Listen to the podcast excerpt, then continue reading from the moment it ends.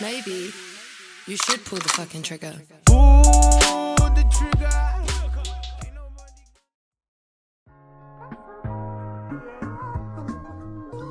Buenas, buenos días, buenas noches, buenas tardes, chicos y chicas. Bienvenidos a un episodio más de La Caña es el Guaro. Yo soy David.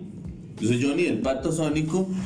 Yo soy Wax. Y yo soy Nela. Y el día de hoy tenemos un episodio muy interesante, bastante pues eh, variado, eh, con Picosón. bastante picosón, ajá, con un poco de controversia podríamos decir.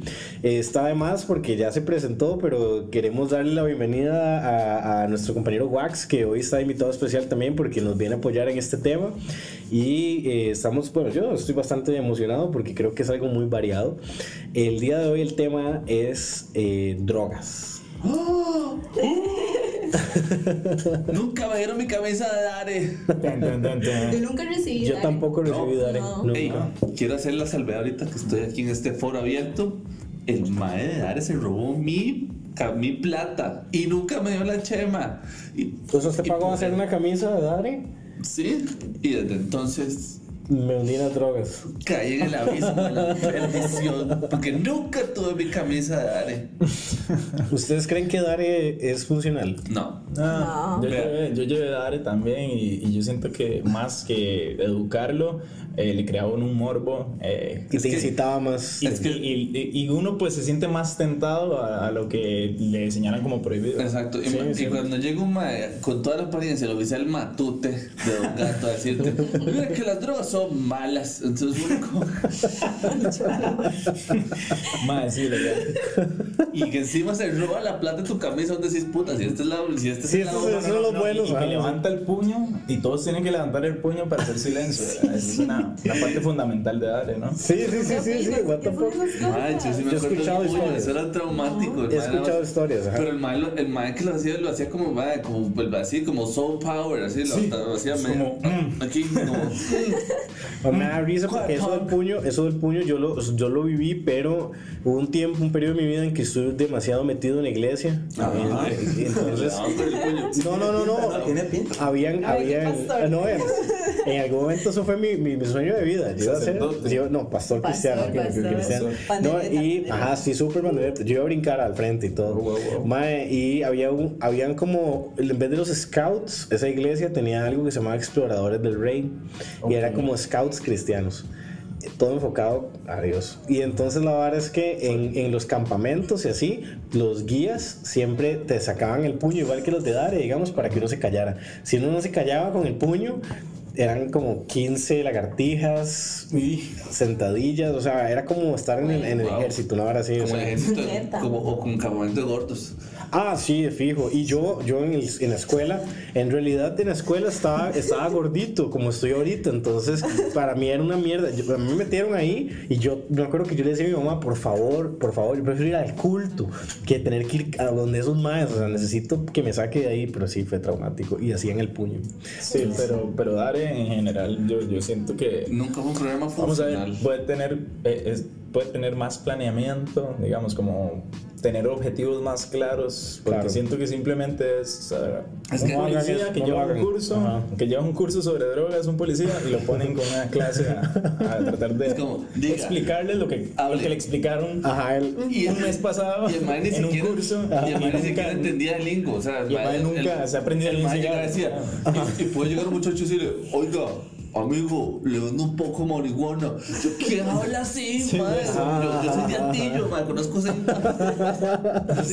pintas que. Nadie, llega- ningún dealer llega a venderle marihuana en la calle. No, marihuana. y, lo- y los, y los chiquillos de 11 años que, digamos, están llevando Dare en, en la escuela y que llegan a ver La Rosa de Guadalupe.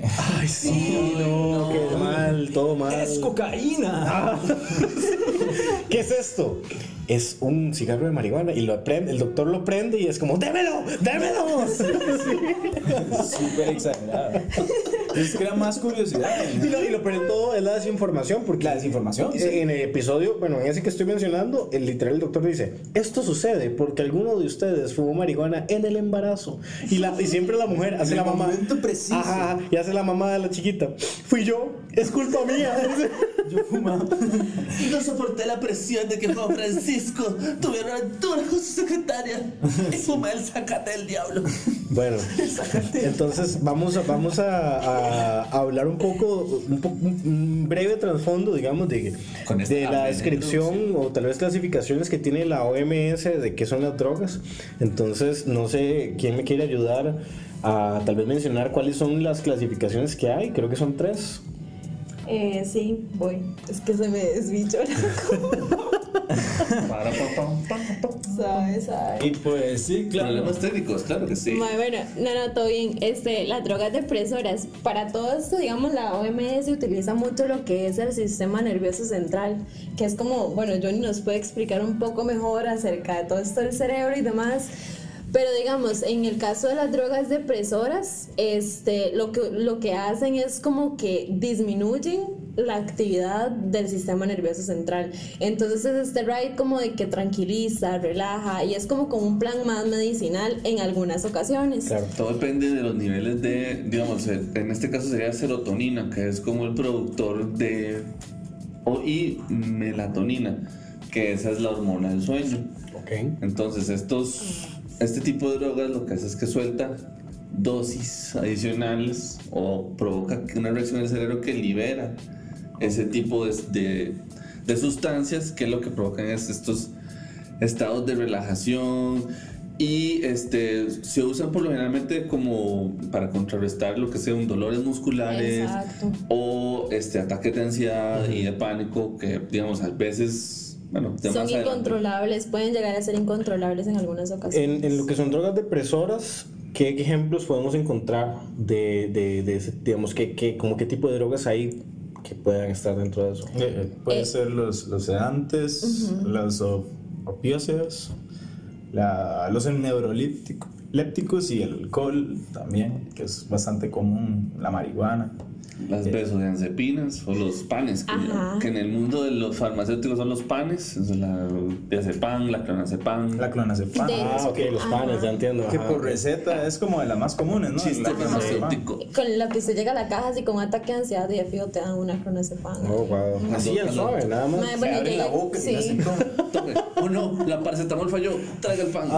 Sí, de hecho, digamos, bueno, acá como experiencia personal, DC, yo fui una vez a la caja con un ataque de pánico, ¿verdad? Lo primero que me preguntaron es, ¿está embarazada muchacha? Y yo, ay, what the fuck, ¿verdad? Empezando por ahí, ¿Por ni qué? siquiera saben cómo controlar, la medicina tradicional no sabe controlar un ataque de pánico o uno de ansiedad. Esa fue la primera pregunta. Y la segunda, bueno, ya cuando estaba con el médico, ¿verdad? Ya el mae me dijo, ¿cómo padece de ansiedad? Y yo, sí. Entonces me dice, bueno, le vamos a mandar estas gotitas, es clonazepam. Este, cada vez que tenga un ataque se tiene que mandar. Se enclona. Ajá. Y me puso en la receta que tenía que tomar cinco gotas todas las noches. Wow. Entonces, y que si tenía como ataque de ansiedad y te necesitaba aumentar la dosis, lo hiciera. Y llega Marianela con 15 gotas, no mentira. Pero, pero sí, sí, digamos, o sea, es como de fijo te la dan si decís que tenés ansiedad constante o horas así. Ni siquiera se encargan, se encargan de hacer un estudio de, Claro. de ver si de verdad la necesitas. Total, porque total. evidentemente hay ataques de pánico o ansiedad que son circunstanciales. Ahora, ¿qué refleja esto? Ajá. Refleja una falta de cultura terapéutica a nivel de psicólogos, a nivel de psiquiatras. ¿Por qué? Porque Total. sí, ¿Por qué? Porque un psiquiatra probablemente hubiera dicho, bueno, primero vamos a analizar un poco la raíz de la ansiedad. Vamos a ver si hay algún factor estresor que nosotros podremos atacar antes de simplemente mandar. caer en la cultura pastillóloga. Que de ahí entra el negocio también de, Ajá, de la industria, la industria farmacéutica. No, y de hecho esto que hablaba, bueno, que ahora tiene la, la potestad de un médico general de llegar y medicarte con una, un psicotrópico de Un una. psicotrópico. ¿verdad? Y Y- volvemos a lo mismo, esos ataques... Este, pueden ser muy circunstanciales. Puede que yo estuviese pasando por una situación en ese momento, el man ni siquiera me preguntó y fue como de una vez, Sí. tome. No, y, y- y la dependencia que crea, digamos, Claro. también en, el- en mi caso personal, eh, tal vez no fui yo directamente, pero mi mamá, ella padecía de insomnio y era muy constante y le tuvieron que recetar 5 o 10 gotas todas las noches antes de dormir. ¿no? Pues pasaron 2, 3 años y ya mi mamá estaba eh, sintiendo las repercusiones de estar Es que lo que tomando pasa es que... clonazepam A tontas, a tanto cierto tiempo. punto claro. tonta. Más que todo era que no podía llegar una noche que se le había acabado la clonazepam y ya no dormía. O sea, Ay, era necesario Es que lo todas que pasa las noches. son dos efectos. El efecto, primero, la resistencia, porque eventualmente el cuerpo se acostumbra a ese nivel de, digamos, claro. a, a esa sustancia en el, cu- a esa sustancia dentro del cuerpo. Llega el, el otro contraefecto, que es la abstinencia, que ya el cuerpo está como, mae, ¿dónde está, Ajá, ¿dónde está la, me hace falta, la claro. sustancia? Y ya después, este, quitarla Eh, Y, y quizás los, los síntomas son aún peores que la misma ansiedad o el Sí. mismo insomnio. Correcto. De hecho, mi mamá lo que hacía, o, o a veces que, digamos, se quedaba sin clonazepam, era comprarse dos botellas, una botella de vino y tomársela y dormir por, por Sí, porque día. se toma esas gotas, literal, y usted se duerme rapidísimo. Exacto, entonces mi mamá Rapidísimo, o sea. Y en medio- en pasó, medio del- pasó de estar, digamos, consumiendo clonazepam, luego estar utilizando vino más habitualmente. Claro. Y poquito a poco dejó de depender tanto de la clona. O sea, como que el vino le ayudó un poco a, A salirse un poco de Entonces, Y- digamos, no era una botella por noche, y pero perdón- digamos, ya se tomaba, se tomaba unos tragos de vino y ya podía dormir. ya Ah, eso te iba a preguntar, y más bien qué pena si, si, es, si es muy, si es muy este, personal, pero ¿alguna vez desarrolló algún tipo de dependencia al alcohol más adelante? Exacto. Ah, ok. Esa fue la consecuencia. también. Ok. Y, pero siento que fue más controlable con el alcohol que, Ok. que, que en el momento de crisis de ella con la clona. Cuando se le acababa la clona, le daba eh, feo. Feo, o sea, era Sí, mal horrible. humor, era mal humor, era eh, explotada Claro. de, de la nada. Claro, ya con claro, el claro. alcohol, pues no era tan, tan grave, digamos. Sí, sí, sí. sí. No, y también hay que ver la cantidad de población que está consumiendo ese medicamento, porque yo tengo montones de compas que después, bueno, he pasado como con ellas, principalmente son mujeres, de que cuando se les acaba alguna, algún medicamento, ma, es una cosa horrible, es horrible. Y bueno, yo también lo he experimentado y es horrible. Y es que son crisis muy feas y no solo, digamos, estos, digamos, son el, no por, no por decirlo el peor de los males, pero digamos, pues es muy diferente un antiansiolítico con una, con, con uno de estos panes a, digamos, lo que pasa con las crisis como los, los opiáceos, los opioides, porque estos son pastillas que se usan para el dolor.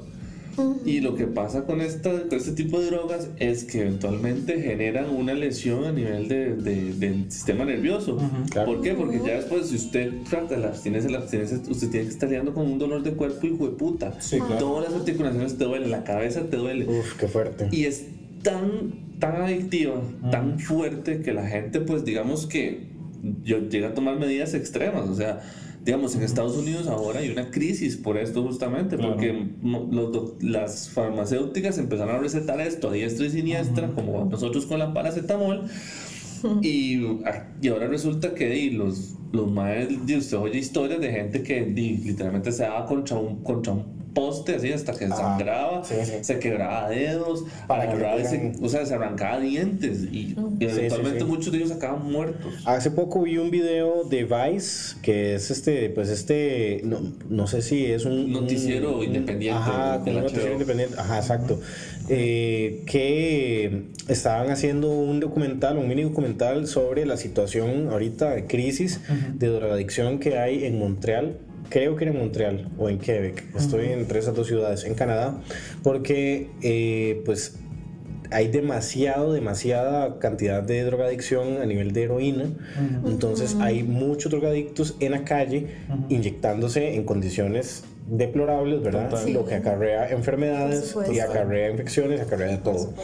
Entonces, ajá, y lo que está haciendo el gobierno es, este, bueno, eh, proveyéndoles las y las jeringas, proveyéndoles la droga para que y lugares limpios para que se vayan a inyectar para evitar tanta muerte, porque o sea, se estaba dando, o sea, parecía The Walking Dead, o sea, el, el- si vieran el video fue terrible porque se ven así callejones totalmente repletos, pero repletos de gente completamente extasiada y, eh, y es como un antes y un después, ya cuando abrieron los centros de inyectado, que también sucede en Ámsterdam, también en Ámsterdam la gente puede llegar a inyectarse en un lugar seguro. Es que se llaman programas de intercambio de agujas, porque lo que pasa es que di, lo, que estás- lo que hacen todos los junkies es ir pasarse de aguja en Pasarse aguja. aguja en aguja, y Y, esto eso- fue uno de los detonantes de toda la crisis del SIDA en Claro, los 80. claro. Entonces, en, en- aquí en Canadá, en algunos, en algunos estados de Estados Unidos, no en todos, porque Estados Unidos tienen esos programas de intercambio de donde decir, bueno, si te vas a estar metiendo esta mierda, por lo menos vení aquí a este centro Correcto. y yo te doy agujas limpias para que, di, no, o sea, obviamente la intención no es que los más sigan drogándose, pero la verdad es que que no te mates por Es que cosa. yo creo que ya el punto de que no quiero que se drogue o no ya pasó de ahí, o sea, ya no puedes hacer nada. Sí, y es que es algo que tal vez el gobierno de muchos países Conservadores. pequeños, conservadores, correcto, no, no alcanzan a ver. Y cosa que admiro mucho de, de otros países que lo han, lo han aceptado. Es como, madre, por más que les digamos que no hagan algo, lo van a hacer. Más bien, entre más les digamos no lo hagan, más lo van a querer hacer. Sí, que- Mejor facilitemos que lo hagan de una manera segura sin que la gente se muera. Porque, o sea, se estaba muriendo. se o sea, estaba muriendo mucha gente, correcto. No, y retomando, digamos, esto de, de también, o sea, esos son, digamos, adicciones de drogas que se consiguen, pues, a, a lo ilegal, ¿verdad? Pero siguiendo con la misma línea de, de, de los medicamentos eh, por eh, prescripción, ¿verdad? Eh, más es la tercera causa de muerte en el Reino Unido. Sí, exactamente. Es, el- es la mayor cantidad de personas que mueren. La tercera causa de muerte es por medicamentos No son paros cardíacos, no son. No, es. No son shocks, no son accidentes, no. Es medicamentos que le da un, Un doctor, exacto, que confías en un doctor porque vos dices, "Ma, el doctor me, me tiene que curar, ¿no? O sea, O sea, ¿por qué me va a hacer un daño? tu- Vos estás confiando en tu doctor para que te haga algo y lo que no te estás dando cuenta es que este doctor probablemente pues tiene un convenio con una de estas enormes y preciosas farmacéuticas que Exactamente. por, un, por un almuercito ahí en, qué sé yo, en- cosa que por cierto se Como percibe. Ajá. No, no, pero es súper No, cierto. no, es real, real. Y cosa que se percibe, se percibe muy fuerte eh, en el ámbito, yéndonos un poco al, al reino animal, que todos somos animales, pero ya yéndonos, digamos, al lado de las mascotas, mi esposa que es veterinaria, ella eh, me cuenta que las veterinarias tienen convenios super fucked up con, con marcas como Dog Chow, como Pedigree, que son alimentos que le hacen daño, demasiado daño al perro Total. son súper dañinos, pero ¿qué es lo que vemos siempre en una veterinaria? Son los logotipos de eso. Y entre más venden de esos, les dan bonos millonarios, porque son millonarios. Y o sea, los veterinarios ganan más por publicidad de marcas Claro. de comida para animal Claro. que por eso. Y mae, lo que no nos sabemos es que di, los doctores para humanos hacen lo mismo con, Sí, con, la- con las medicin- con las medicinas para nosotros. Y no nos damos cuenta, no sabemos. y por lo menos digamos una de las malo bueno de este país es que por lo menos aquí y la caja siempre te provee como la, la genérica Ajá. si es necesario entonces para que digamos el gasto no sea tan no exorbitante sea tan alto. Ujú. Hay lugares en, en otros países, di, por ejemplo Estados Unidos, que sean di, jactados de ser un país de primer mundo, di, la industria medicina es una millonada. Sí, Llega el punto en que mucha gente tiene que decir si comemos esta semana o si me doy el medicamento que necesito para trabajar. Y eso es Qué duro, qué horrible. qué duro. Sí. Ok, quiero que continuemos con lo que son las, las, las clasificaciones. Entonces ya hablamos de lo que son las perturbadoras. No. No, No, no, perdón, las, las depresoras. Ahora vamos con estimulantes. Hay estimulantes y Sí, sí, las estimulantes son las que, las que estimulan este, la actividad del sistema nervioso central. Esto lo que quita es como, por ejemplo, como el bloqueo a la inhibición y este como que excitan a las neuronas directamente. Entonces son como todo este tipo de drogas este, que lo que la hacen mayoría que es... termina en INA. cierto, Ajá, Una ajá. gran parte. de aquí, de aquí hay Exacto, muchas que son exacto. legales, correcto. Sí, ajá, la nicotina, por ejemplo. La nicotina. La cafeína. La cafeína. Son como esas drogas que activan. Esa es la vara que activan. Ok, La ok, ok. teofilina, la- las anfetaminas, que ahí salen un, un montón de Ajá, variedades. ¿verdad? correcto. Ya hablamos ahí de MDMA y de Éxtasis. de éxtasis. Ok, ok. Y también tenemos las drogas perturbadoras. Ahora, la salvedad de las estimulantes, y aquí ya entramos al terreno de lo De los shady. Ajá. macabroso. Bueno, por lo menos El lado oscuro de la luna. Es que entendamos que estos también tienen sus, sus consecuencias a nivel de abstinencia. Por supuesto. Sus consecuencias, Por sobre supuesto. todo, la, eh, por lo menos la nicotina. La cocaína. La, La La cocaína. La nicati- la- digo, la cafeína también. La cafeína. fuertísima. O sea, Exacto. hablemos acá en Costa Rica. O sea, ¿quién no necesita un café todos los días? Bueno, ustedes necesitan un café. Bueno, yo, en mi caso, no, por eso, yo- yo, si necesito. café, no, no, la no, no, no, por eso, Ajá. ustedes necesitan café. Yo necesito Coca-Cola. Yo- Coca-Cola. O Pepsi. Vieras la, la adicción fuertísima que tengo hacia esas bebidas. Si yo no tomo Pero termina café, siendo la misma Es sustancia. cafeína, exactamente, es Simplemente cafeína. Vos la saboreas Cambiamos- distinto, pero- Exacto, exacto. Tal vez el, el sabor del café café per se no me encanta, pero el, el, el- el- subidón que me da, El high. el high exactamente que me da cuando tomo una Coca-Cola, es lo mismo que siente mi mamá cuando se toma una taza de café en la mañana. Ah, pero ¿qué tal la nueva Coca-Cola Café? Atrás de eso, más, sí, o sea, sí, pero- metámosle más, o sea, No what? sé, tengo mis dudas de esa Coca-Cola. No, a mí no me gusta, sabe muy fea, sabe muy fea. No, yo lo he probado, no sabe mal, pero. Patrocínanos. Con un poco de ron cambia, pero... eh, La nicotina, que es, digamos, Es que eh, la que causa más muertes, ¿verdad? Ajá. Correcto, correcto. Y es también es uno se engancha rapidísimo. De hecho, el otro día estaba, estaba viendo otro documental, pero este es de Netflix que se llama Explained, se los recomiendo. Son Creo que en mini algún documentales, son ¿eh? mini documentales de 20 minutos muy buenos, muy parecido a Vice, en realidad es muy muy parecido a Vice. Pero estos el enfoque es, digamos, hablar de varios temas y eh, están hablando de los vapeadores. Los vapeadores, si bien es cierto, es vapor, pero lo que inyectan es nicotina y le inyectan concentrada. Y digamos, ahorita hay una crisis también de adicción a los vapeadores en poblaciones, poblaciones adolescentes. En Estados- Adolescentes. en Es que- adolescentes, es que en es que ¿Por qué? Porque es Porque son, para ellos. no, porque son baratos y porque es legal que un, un- un adolescente compre un vapeador Sí. porque no es un cigarro. Correcto. Y Una ya luego las, los, los, Y O sea, venden las cápsulas. de hecho, las cápsulas de eso, pues se lo consiguen. No, no son, No, son, son unos tubos que tienen la sustancia porque yo peo, porque soy fumador. Sí. Entonces, lo que venden son, son unos tubos. Ajá. Eso viene con un líquido. El, el mame, aparte de que es aceite, eh, es aceite, no es que No te es- mete un chorro de agua. O sea, lo que vos no, estás vapeando es un aceite. Exactamente. Y eso, como dice Baez, tiene nicotina. ¿Cuál es la salvedad? lo- Los, los menores de edad pueden comprar. Es que la salvedad es No esta. comprarlo. Porque los maes de, las, de, los, de los tiendas de vape lo que te dicen es como, ok, tengo 9%, 6%, 3% o libre nicotina. Ujú. Ya, Ajá. te dejo, al- dejo la elección al consumidor Claro. con cuál te vas. Entonces, Pero en te- serio, cualquier persona puede llegar a comprar. No, Es que bueno, no hay restricción ahorita no hay regulación, exactamente, eso no está de regulado. hecho, ya lo están es curioso, es curioso porque, digamos, el, el, el inhalar y exhalar, digamos, es algo. S- de- O sea, se desde- supone desde, desde cualquier- el principio. Nosotros lo hacemos humano. activamente, solo que no vemos el gas porque es oxígeno. entonces no lo Exactamente, estamos viendo, pero, pero estamos- este ejercicio, este ejercicio creo que es lo que, o sea, Es un a la ejercicio- nicotina, obviamente, que causa la dependencia, creo que el ejercicio también es lo que vuelve- se vuelve adictivo. Lo que pasa ejercicio es de que inhalar a nivel, de, a nivel de terapia. esa sensación. Por, Claro, por- no, por- pero- a nivel de terapia, uno de los ejercicios más habituales, sobre todo, digamos, para cosas irónicamente de ansiedad, Ajá. es la respiración. Correcto. o sea, Sí, usted por Claro. ¿Por qué? Porque supone que el oxígeno satura las neuronas y provoca ya como un, un nivel más calma, más controlado Claro. de actividad neuronal. Claro. ¿Qué pasa? Que usted está mezclando. Ese ejercicio natural que usted debería hacer de respirar, lo está mezclando con nicotina Ajá, y con otro entonces- montón de sustancias. Ya, te da- te da el high, te da el high porque Ajá, por Como entra por los pulmones, los pulmones van, viaja, eso viaja, eh, ingresa al torrente sanguíneo todavía más rápido. Ok, Y ahora coloquemos esa misma situación con un buen sabor, porque tras de eso tiene sabores de todo sabor. tipo, Claro. y, y metámoslo en una situación donde estás en colectividad social, Correcto. donde todos tus amigos lo están haciendo y te sentís aceptado. Mm, Entonces, Y de el mercado se aprovecha eso por otro lado. no solo ¿verdad? eso, Porque adivina, adivina cuando, cuando se dio el, la, ¿cómo decir? El rush de, de, de vapeadores, ¿verdad? Alrededor del mundo, porque fue alrededor del mundo. Se. Adivina cuáles, cuáles fueron las empresas que compraron la mayoría de estos mercados. Morris. Marlboro.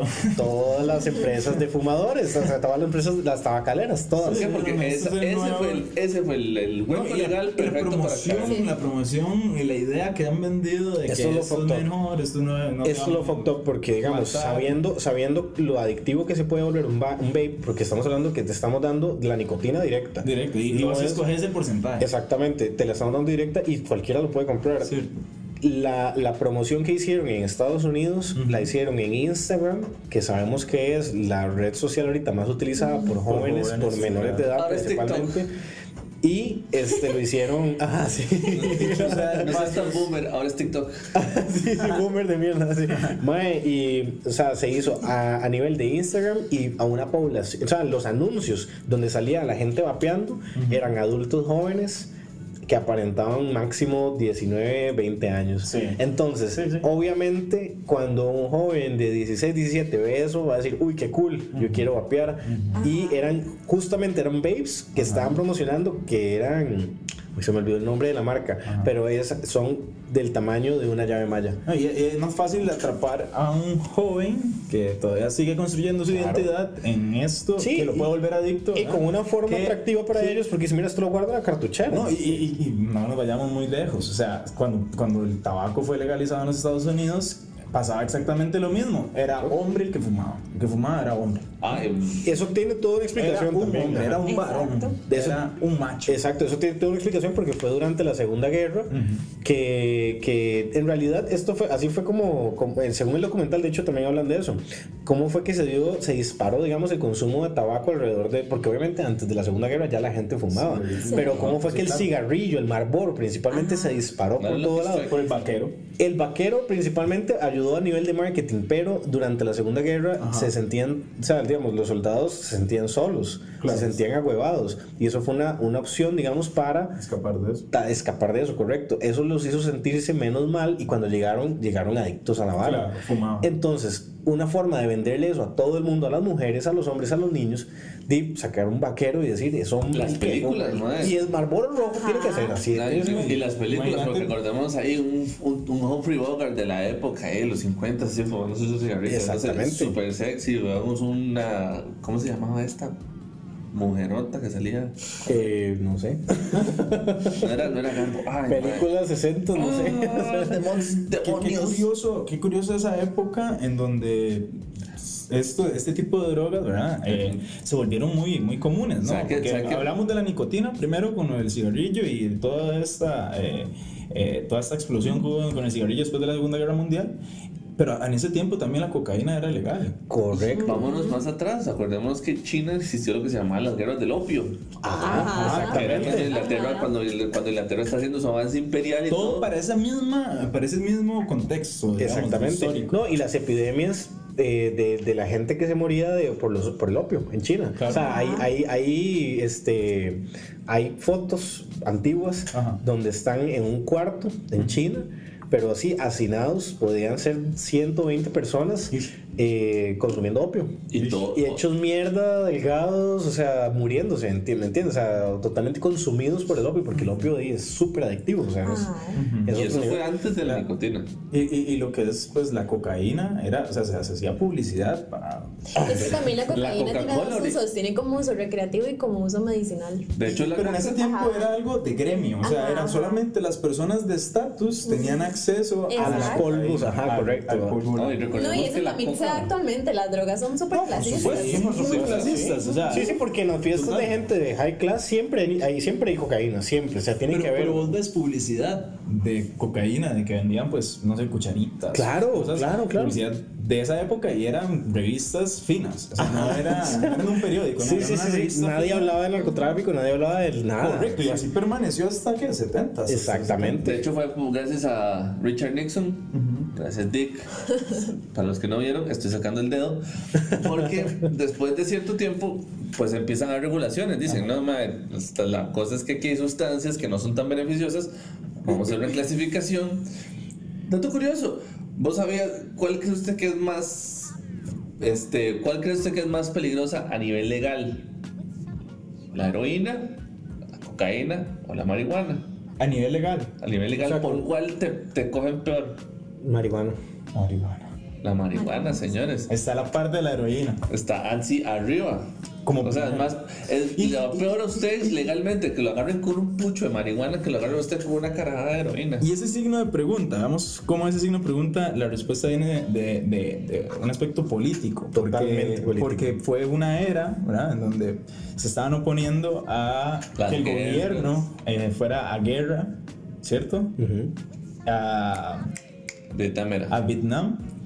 Y este movimiento de jóvenes universitarios, que luego quisieron etiquetar como hippies, ese movimiento de jóvenes universitarios que se oponían a ir a la guerra, Porque era una guerra totalmente estúpida que ellos no querían pelear. No tenía Que sentido Era guerra de gente rica, era guerra de gente rica, sí. Totalmente. Ellos llegan a, a- a crear esta especie de revolución ¿verdad? Que le podríamos llamar una- un movimiento contracultura. Bueno, no, es que eso fue, fue una década de revolución. De revolución, Revolución total. sexual, revolución a nivel de drogas, revolución social, Total. totalmente revolucionaria, sí. Una forma de satanizar ese movimiento que se ponía a la guerra. Porque eso era lo que tenía que hacer, había que de- descalificar al opositor y en eso este, Nixon era un especialista, al mae le encanta, era la especialidad del MAE es desvalidar a cualquier MAE que se opusiera a lo que él quisiera. Y si me preguntan, yo opino que a nivel mundial o a nivel global, eh, a partir de ese momento, las drogas tomaron otro, otro rumbo, digamos, Otro rumbo. otra- Enfoque. otro enfoque totalmente. Sí. Por supuesto. Hasta, hasta estos días. Sí. Y se ha creado a través de Ahora- eso una, una especie de doble moral. Totalmente de acuerdo. Exacto. Sí. ¿Qué es lo que, En cuanto a que drogas. v- volvemos al, volvemos aterrizando ahora sí otra vez al marco legal, Ajá. que es algo que se tiene que ir eliminando? Porque si nos fijamos, por ejemplo, actualmente en Costa Rica la tasa de criminalidad referente a crímenes, 70% de todos los crímenes de este país, excluyendo choques de tráfico o algunos de ellos, están asociados a droga. Ajá. Y ni hablemos de México o Estados Unidos. hablemos de- exactamente. O sea, eso que en Costa Rica es un, es un, es un, es un, puente. es un puente. Es un exactamente, puente, es una un bodega. puente, exactamente. Es- Exacto, es una bodega. Una bodega, nada más. Y a veces, y a veces, productores, pero muy pequeños. O sea, pueden haber ciertos productores aquí, pero muy, muy pequeños. Y hablamos, y hablamos de una población en Costa Rica también De consumidores. de consumidores, Sí, porque sí, existe. Alta- alto consumo. pero es mayor de marihuana que cualquier Ah, otra, sí, por Sí. cualquier otra droga Y se nota, se nota, porque si no, veríamos, por ejemplo, como lo que está pasando en, en Canadá o en Estados Unidos, que se- veríamos piedreros en la calle a cada rato. Correcto. O sea, hay, hay consumo de otras drogas fuertes, Sí, como, como la piedra, por El- ejemplo. el crack. El crack, exactamente. Como, el, como este, heroínas y cosas así, te fijo. Te fijo. Pero este, claramente es algo que ellos no pueden sostener y por eso terminan hundidos en, en di, consumiendo crack, por- o sea, que es lo más barato, o, lo- o- o piedra. ¿A qué voy? Este, la más barata y la más fácil de sostener es la marihuana y es lo que más se consume entre los jóvenes en Costa Rica. Sí, sí, sí. Y, sería, claro. y, si, y si se legalizara, sería tan fácil de controlar y sería tan beneficioso para el país a nivel de narcotráfico. Acá lo negativo es, es, es, creo yo, eh, en cuanto a que la, la, mane- la marihuana permanezca ilegal, eh, el problema es que no sé si toda la población está educada lo suficiente o el, o el gobierno tiene la información suficiente para educar a la Pero población es- antes de legalizar. Pero es que ese es el problema. No, no se puede educar a una población acerca de algo que es un, eh, que es un tabú, que nadie total. quiere hablar, lo que nadie quiere decirlo. O sea, ¿cómo vas a llegar y decir, madre, la marihuana sirve para esto, esto, esto? Por esta misma doble moral que viene de los Exactamente. 60. Lamentablemente, yo siento que el país está. eh, o sea, vamos a ver, eso es como si fuera, como si estuviéramos viendo una lista del 1 al 10, ¿verdad? Antes de llegar al 10, que sería la legalización, Costa Rica tiene que llegar y pasar por el paso 1, este, hacer el Estado laico. Es Correcto. paso 2, o sea, ¿me Es que es un Hay país que- muy conservador, Exacto, o sea, hay que, hay que eliminar barreras, hay que eliminar un montón de cosas para llegar al paso 10. Somos de los pocos países que por- por- bajo constitución somos católicos. Ajá, exacto. Correcto. Eh, no, es el, es el único en Centroamérica. No, hay otro más. Hay otro más. Hay otro más, En. Centroamérica. En, en América, en, En- en oh my pinches God. América, o sea, de Canadá Sí. hasta el, allá, hasta el Bajío, Brasil. el único hasta país confesionario en todo el continente. Qué vergüenza. A la par de Irán en la lista. Ay, Dios, no. Y usted nunca quiere estar en una lista todo- con Irán. Lo peor todo, Arabia Saudita, lo peor de todo es que Irán quiso tener relaciones internacionales con Costa Rica en los años, creo que fueron los 80s o los 90s. Y Costa Rica no quiso porque somos Team USA, ¿verdad? Y, y eso que Irán tiene un pichazo de plata y todo, ¿verdad? Pero bueno, Costa Rica no le dio la gana. No, pero ya está chucha ya embajando. no, no, no. Por Dubái. Y, y al final, al final somos la misma, somos la misma mierda, digamos, o sea, súper conservadores, súper eh, de mente cerrada. No, somos una, una tierra de mojigatos.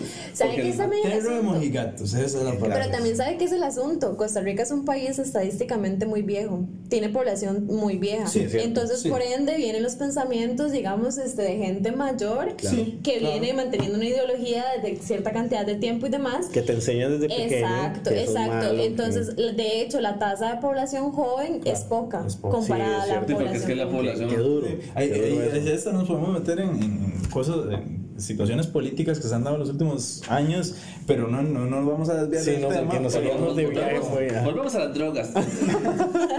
Nos falta una clasificación más. Sí, serían las drogas perturbadoras o, eh, pues como muchos conocen, eh, alucinógenos, son, psicodélicas. a diferencia de las eh, anteriores, pues, también son eh, alteraciones ya psicotrópicos de la conciencia. O sea, Son que ya- modificaciones de la actividad psíquica. Sí, cambia la parte psíquica, correcto. eh, afecta directamente, no, no solamente eh, pueden ser, porque, porque por ejemplo el cannabis eh, es depresor en el sentido de que también Es que eh, genera dopamina y hace que uno se relaje y uno se... Pero uno no se desinhibe por completo de la realidad. Exacto. Exacto, Siempre hay, siempre hay Una un, cierta conciencia. Sin embargo, hay lapsos en donde te puede llevar a una idea o te puede Bueno, llevar a, es que digamos, a analizar cosas desde es que la otro punto de vista. No, el conocido, el conocido bad, bad trip, ¿verdad? O sea, te puede dar un mal ride. Sí, Porque puede dar como, este, ¿cómo se llama esto? Cuando uno siente que lo están persiguiendo y todo. Paranoia. Paranoia, sí, exacto, claro. sí. Voy a Pero es que, contar una este, anécdota. aquí- Ah, bueno, perdón. dale, dale, Quería dale. contar una anécdota, de hecho, con la paranoia. Este, no, voy a, no, voy a, no voy a quemar a nadie. Conozco una persona, ¿verdad? Con la que estaba consumiendo hace poco. Y este, mientras estábamos ahí ya chileando, hablando de la vida y el universo, que es casi siempre lo que genera, ¿verdad? Filosofando. Ajá, filosofando. Filosofando. Este, de repente a esta persona la llama la mamá. Bla, Bam, bam, bam. Y-. La, esa, es que ustedes no tienen idea del pánico, Qué o sea, el, el, el terror que se le vio en la cara, corría de un lado para el otro en la habitación, o sea, como no sabía lo que hacer, al final di, guardó el celular y dijo, no voy a contestar. Y guardó el celular. Sí, sí. La mejor opción. Sí, sí, por supuesto. Pero, y- pero me daba mucha risa porque yo decía, es que digamos, ya después de un tiempo, un- vos te das cuenta que realmente vos podés contestar. Sí. Y no pasa nada, digamos. Sí, correcto, correcto. Pero sí, eso es una, una anécdota y me da risa porque eso fue un estado, digamos, una, una alteración. De la Porque, sí, claro, porque ella pensaba que le iban a atrapar. ¿no? Siguiendo con estos perturbadores, o bueno, las drogas perturbadoras, eh, específicamente hablando de los alucinógenos, que estábamos antes eh, comentando que en la década de los 60 hubo un boom también de psicodélicos, eh, que por cierto, psicodelia significa expresión del alma y a, eso es a lo que voy. Los alucinógenos, más allá de desinhibirnos de, la- de lo que le llamamos realidad o como percibimos, percibimos normalmente eh, a través de nuestros sentidos lo que le llamamos realidad, eh, lo que hace es distorsionarlo un poco. Y eh, aquí viene esto de psicodelia, expresión del alma. Eh, a través de alucinógenos, eh, hay personas que han experimentado cosas que le han ayudado eh, pues a, a crecer como persona, o sea, a crecer, a ver sus problemas desde otra óptica, a ver sus, sus dificultades desde otra óptica en donde pueden asumir mejor su realidad una vez que se acaba el efecto de la droga, ¿cierto? Por supuesto. Entonces, entre esos, una muy famosa, que todo el mundo sabe, pues, es eh, Lucy in the Sky with Diamonds.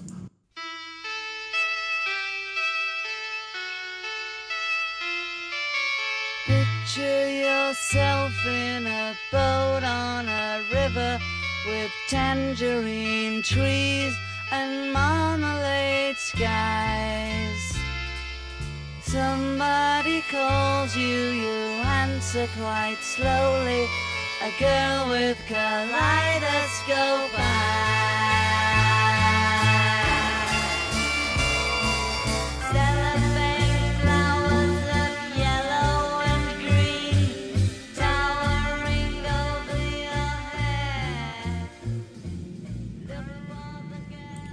Sí, eh, como escuchaban, Lucy in the Sky with Diamonds eh, fue escrita por el eh, compositor eh, de Imagine, eh, John Lennon, que a, a su vez son, eh, eran los Beatles en su época, uno de los eh, grupos más revolucionarios eh, O sea, Yoko. en su género. Y eh, ellos escribieron esa canción eh, inspirados en una experiencia de eh, LSD que vivieron, eh, Eso fue cuando fueron a la India. Si no me equivoco, fue... Porque- Que ahí fue, ahí fue donde también a, a, a- Era George, creo. A George también le dio como un ride de. Les dieron unos, unos cuadritos de azúcar, estaban tomando un té, les dieron unos cuadritos de azúcar que traían gotas de Ácido, LSD ajá. y se tomaron el té Y se Ahora, fueron y de fue una experiencia. Y eso cambió el grupo, o sea, Sí, claro. cambió el grupo porque el grupo venía siendo como Muy serio. este como- boys band, de Ajá. mal serio, Muy y cambió y se volvió de colores. Claro, Sí. porque después de eso sacaron eso Sar- eh, muy- Sgt. Pepper, Sgt. creo. Pepper, Ajá. Sí. Sí, sí, sí, sí, sí, no. O sea, y- Magical colores. Mystery Tour. Claro, exacto, exacto, exacto. No, y me da risa porque, bueno, después de eso, si no me equivoco, a George eh, Harrison le dio también por el ride religioso, ¿verdad? Donde el Mae Sí, pues es- viene, fue criado como en un ambiente católico, ¿verdad? Y el hombre más bien se va por el ride del hinduismo Correcto. y del budismo y el hombre ya después de que termina los Beatles, si no me equivoco, saca esta pieza que se llama My Dear God y es un piezón, Sí. es un piezón, digamos. claro. Sí, sí, sí, sí. Y él no está, digamos, él le canta a un dios, pero no es el dios como tradicional que uno conoce. Yo creo que él canta como... Ajá, exacto, es como, como un dios en general, digamos. Claro. Él, él está cantando como, no sé, como algo... en- A esa, a esa fuerza. a esa fuerza que no vemos. universal, Ajá, Que exactamente. algunos llaman Dios, otros Buda, otros. Correcto. De hecho, con esta Ajá. droga se dice que, de, o sea, es como los terapeutas a veces la utilizan porque es más efectiva que cierta cantidad de terapias, digamos. vamos a hacer un- Entonces un- es tan heavy, ¿verdad? Entonces, una, un paréntesis o un asterisco. La razón por la que estos son muy buenos es porque tienden a ser muy introspectivos. Ajá. La mayoría de estas drogas perturbadoras se usaban antes, antes de que llegara el hombre anglosajón cristiano en poner sus, sus ímpetus sociales, se usaban mucho por los aborígenes para rituales de paso. Espirituales. Porque se suponía que a través de estas eh, experiencias usted puede entrar a la realidad este, magnificada y usted di- darse cuenta tanto de su lugar en, la- en su sociedad, de su posición, de su conocimiento en Dios. Son, digamos, prácticas que eran, no eran malas, de hecho, Sí, como claro. ahora evolucionando lo que dicen ellas, son terapéuticas y sirven mucho Total. para dar esa, ese insight y esa catarsis que muchas veces uno mismo bloquea por sus mismas Y, y- y si vamos más allá, digamos, la mayoría de los alucinógenos, bueno, en su gran mayoría, vienen de eh, cosas naturales. O sea, vienen, o- por ejemplo, esta, que es la, el LSD o dietilamina del ácido lisérgico, es eh, una droga que proviene de un hongo que se hace en, en los cereales. Es un hongo chiquitito que, que se hace en los cereales. ¿En serio? Y haciendo un proceso químico, el doctor Albert Hoffman eh, pudo sintetizarlo y hacerlo no dañino para el, para el ser humano, no dañino.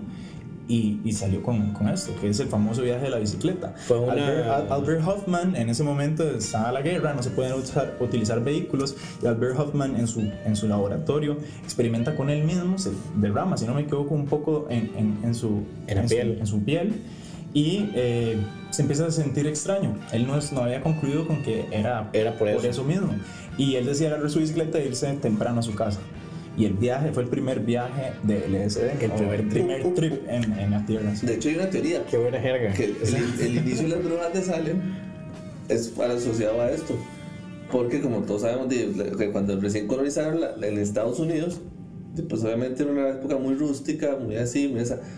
Y había un cierto tipo de pan que a la hora de no refrigerarlo bien Sí, producía un hongo, unas esporas. Ah, y se supone que las primeras víctimas Sí, sí, del sí, ataque sí. de las brujas Cierto. era por alucinaciones que tenían. De este mismo hongo que venía del, del del, pan, del cereal. Sí, que sí. estaba ahí tenemos puesto Del y, que- grano. y como se, se tiran esporas nada más la gente lo inhalaba y ahí se iban de right pero eso es un Entonces, volviendo a esto de los alucinógenos, la mayoría vienen de la naturaleza. O sea, podemos ver el peyote, podemos ver la mezcalina que viene del mezcal, podemos ver eh, el DMT, que el DMT están casi que todas las plantas eh, en el mundo. Exacto. Eh, solamente que a un grado muy, muy, muy, muy bajo. Hasta nosotros lo producimos. Pero- Se dice que lo que es el DMT eh, le llaman también la molécula espiritual porque las personas cuando consumen el DMT entran en un, en un estado distinto a, este y, y pueden llegar a ver cosas que, que nosotros no podemos ver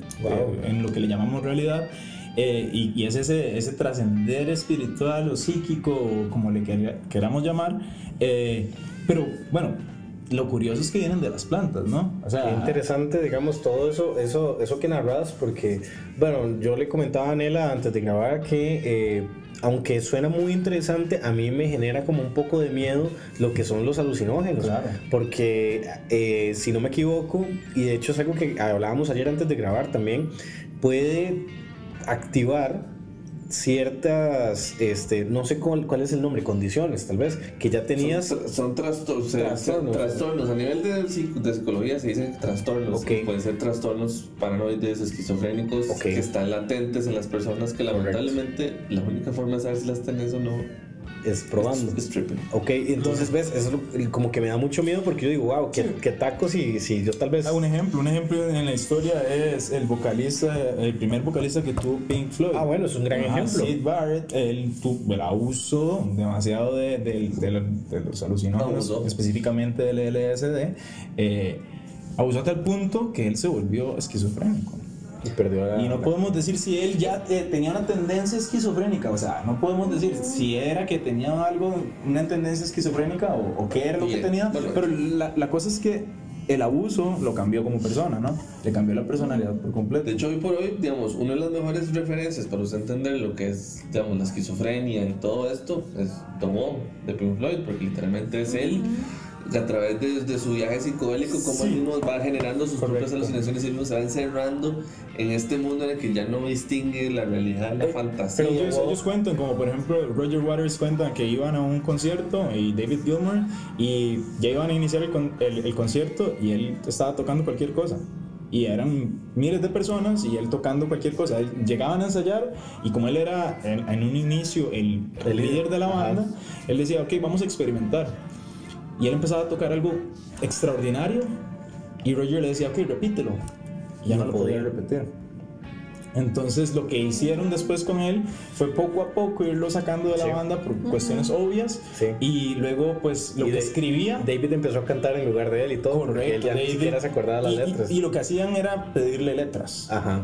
Y de aquí viene también algunas de las letras The lunatic is in my head. Y comfortably No, claro, Comfortably Numb. No, y bueno, hablemos Que son también. tanto inspiradas en, e- en esa situación Claro. que vivieron con él, pero también letras que él escribió. Entonces, Ajá. A mí me gusta mucho, ahora que estamos mencionando a Sid, eh, cuando él muere, tanto Roger como David Gilmour, que ya para ese momento estaban separados, Roger Waters por su lado y David Gilmour con Pink Floyd, eh, hacen su, propia, su propio tributo, digamos. Y este, la de David Gilmour, que es Shine on You, Crazy Diamond, que es un piezón. Total. Eh, me- la, letra, la, letra que, la letra que él utiliza, lo que él canta, ¿verdad? Sobre decir, es, me llega, o sea, me llega. me eriza la piel. Claro, Ahorita estamos hablando del tema yo. Exactamente, y me encanta que lo hace, lo hace como si fuera una sinfonía, así como cinco partes en una sola canción. Sí, claro. Entonces es Sí, sí. sí, muy chiva. Y todo lo que experimentaron a nivel de alucinógenos para llegar a ese punto, ¿verdad? Porque Correcto. eso es- Y, no, y el abuso, o sea, el- a- tal abuso, también tal punto de inf- desinformación, porque hay También. mucha desinformación, ¿no? como, Pero es ahorita, que como ahorita con muchas drogas, correcto. Pero es que es lo mismo, o sea, cualquier abuso es malo. pero el abuso fue lo que lo llevó a eso, ¿no? Cualquier abuso es malo y lo importante aquí, digamos, es, obviamente, y yo creo que para ir cerrando, nosotros no es que estemos promoviendo el uso activo de, de- de- de drogas, de hecho, cualquier persona que haya incursionado en este tipo de cosas te va a decir, mejor hácelo en un ambiente controlado y hágalo con alguien que sepa. Que tenga Porque hay un riesgo psicológico. Porque, para ¿Por qué? Porque está ese riesgo psicológico y están las controlar la personas... situación. Exacto, ¿por Ah, qué? Por algo tenían chamanes. Las De hecho, eso es algo, eso es algo que, que ocurre muy seguido, que la mayoría de la gente lo que dice es, "Ma, váyase con- si quiere pegarse un viaje a peyote, hágalo con un chamán. quiere ayahuasca. Ni siquiera no es por, por el, por, por el lío espiritual que pudiera presentar el chamán, sino porque este ma viene de un linaje de gente Sí. que lleva tiempo usándolo y sabe cómo atacar cualquier bad trip de una forma orgánica sin que usted tenga consecuencias a largo plazo. Exactamente. Pero- sabe, sabe cómo cuidarte en esos, en esos Exacto, momentos de inconsciencia, Correcto, correcto. Correcto. Eh, bueno, es un tema que sabíamos desde ayer que se nos iba a alargar y va- de fijo vamos a tener una segunda parte la próxima semana. Eh, porque hay ciertos puntos que di, nos hizo falta tiempo bastante para mencionar. Tal vez más énfasis en lo que, en lo que serían los alucinógenos, en historias de alucinógenos, en experiencias, eh, también en ciertas drogas, ex- experiencias propias. Todo eso viene para la próxima semana. Entonces, para que estén, para que estén pendientes, ya lamentablemente sí se nos está yendo el, el tiempo. Espero que les haya gustado. Yo siento que estuvo muy tuanis, de verdad. Estuvo buenísimo. Sí. Y Uf, bueno, qué eh, viaje. Yeah. eso, eso sería por el momento. Esto queda en continuará. Y nos vemos la próxima semana. Hasta luego. Bye.